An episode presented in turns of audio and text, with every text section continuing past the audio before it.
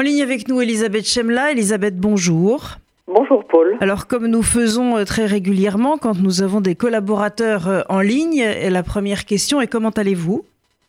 Écoutez, pour l'instant, je vais bien, je vous remercie beaucoup. Et vous-même? Eh bien, écoutez, euh, pareil, pareillement. Donc, euh, nous continuons. Et euh, justement, nous continuons et nous allons ensemble parler des journalistes, puisque vous avez, Elisabeth, ce week-end, posté un texte sur votre page Facebook où vous vous interrogez sur le fait que si toutes les professions qui continuent leur travail sont fort justement remerciées, et les soignants, évidemment, en première ligne, les journalistes qui continuent également à euh, faire le travail semblent être oubliés.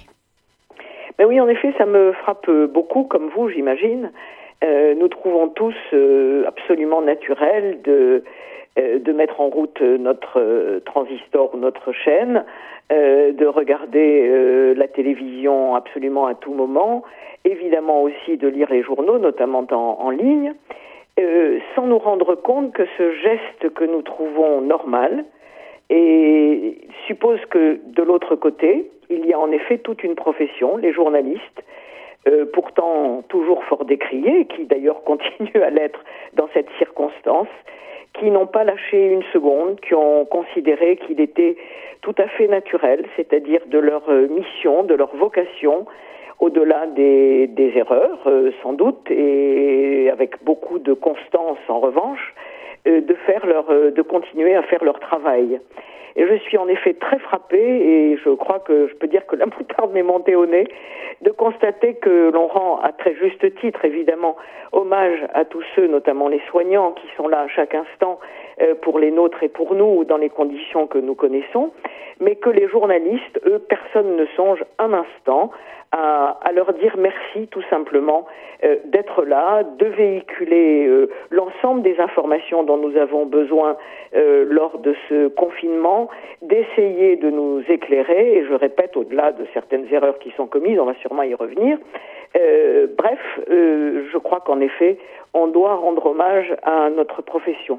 Alors, vous parlez des erreurs. effectivement, il se trouve que nous découvrons en même temps euh, que euh, tout le monde, évidemment, euh, un, l'ampleur de la pandémie, deux, la nature de cette maladie, et que, effectivement, eh bien, certaines erreurs peuvent être commises.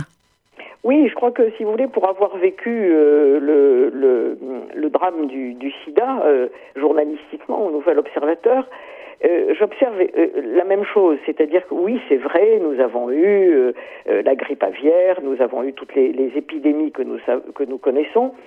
il n'en reste pas moins que devant ce qui se passe aujourd'hui, qui est quand même une première à l'échelle de l'humanité, que ce soit les politiques, les médecins, les chercheurs, évidemment les, journalistes, nous, avançons tous en même temps dans la, découverte de tout ce qu'il y a à dire, et éventuellement d'ailleurs en, disant des bêtises, euh, euh, sur euh, ce qui se passe.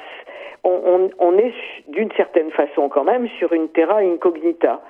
Alors ceci, ça n'est pas pour excuser les fautes qui peuvent être commises, mais c'est juste pour dire que il faut aussi se replacer dans le contexte et comprendre euh, en effet que, euh, eh bien voilà, si nous savions tout, il n'y aurait pas d'erreur. Alors parce que je dis ça, parce que j'ai eu à propos de cette page Facebook un certain nombre de réactions de gens qui disent oui, mais il n'y a pas assez d'esprit critique, on, ne, passe pas assez au crible les choses en ce qui concerne le gouvernement, notamment évidemment après euh, l'affaire Buzyn. Euh, sur la Chine, on a raconté des histoires, il y avait beaucoup plus de morts que les Chinois ne le disaient. Enfin bref, on accumule beaucoup de choses.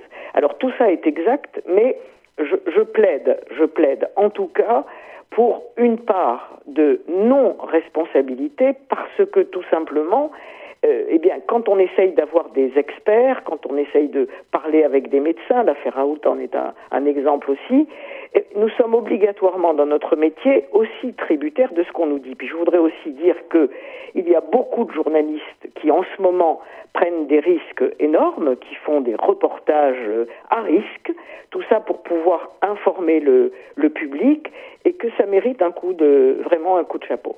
Une question euh, également qui concerne, euh, Elisabeth, l'information en continu. C'est vrai que lorsque l'on est confiné et que euh, on ouvre ces chaînes d'information en continu, ça peut être un peu anxiogène et il peut peut-être également y avoir une sorte de, de rejet de cette accumulation de, mauvaises nouvelles planétaires. Oui, je crois que, si vous voulez, ce confinement, cette pandémie, euh, met en lumière euh, euh, tous les, toutes les et tous les travers du monde médiatique. C'est clair et net, et notamment pour les chaînes en continu. Et ce qui est très intéressant, c'est que on note que les mêmes personnes qui ont suivi malgré tout les chaînes en continu, notamment pendant toute la longue séquence des, Gilets jaunes, là, refusent d'ouvrir à chaque instant ou de se brancher à chaque instant sur ces chaînes d'infos en continu parce qu'elles sont très euh, anxiogènes. Est-ce que pour autant ça veut dire qu'il faut euh, supprimer ou mettre un bémol à ces chaînes euh, en continu? Évidemment non. il est possible, peut-être même souhaitable, que cette pandémie, le confinement, tout ce qui se passe autour de tout ça, nécessite de la part de l'ensemble des médias une, réflexion à venir. Mais je suis très prudente là-dessus, l'histoire démontrant qu'il est très rare que ça que ça se passe ainsi. Une question euh, qui concerne maintenant euh, notre utilisation euh, des réseaux sociaux. c'est vrai que l'utilisation des réseaux sociaux change la donne. Beaucoup de, fake news, beaucoup d'informations complotistes circulent sur les chaînes Internet. Et c'est vrai que là encore, le travail des journalistes est intéressant parce que il y a des médias dont on sait que l'information, même là encore s'il y a des erreurs, est une information qui a été peu ou prou vérifiée et là encore, euh, eh bien, leur travail peut permettre euh, de faire euh, le tri entre ce qui est et ce qu'on voudrait faire croire. Eh bien, écoutez, vous avez tout dit. C'est tout à fait exact. Et, et, tout ceci démontre une fois de plus que même s'il y a des efforts à faire dans la qualité, dans l'expertise, dans la vérification de l'information de la part de, la part des médias, euh, en gros, quand même, ils sont, euh, estampillés, ils ont une qualité professionnelle telle que par rapport aux fake news, ils sont évidemment des, redresseurs, des redresseurs de, de mensonges.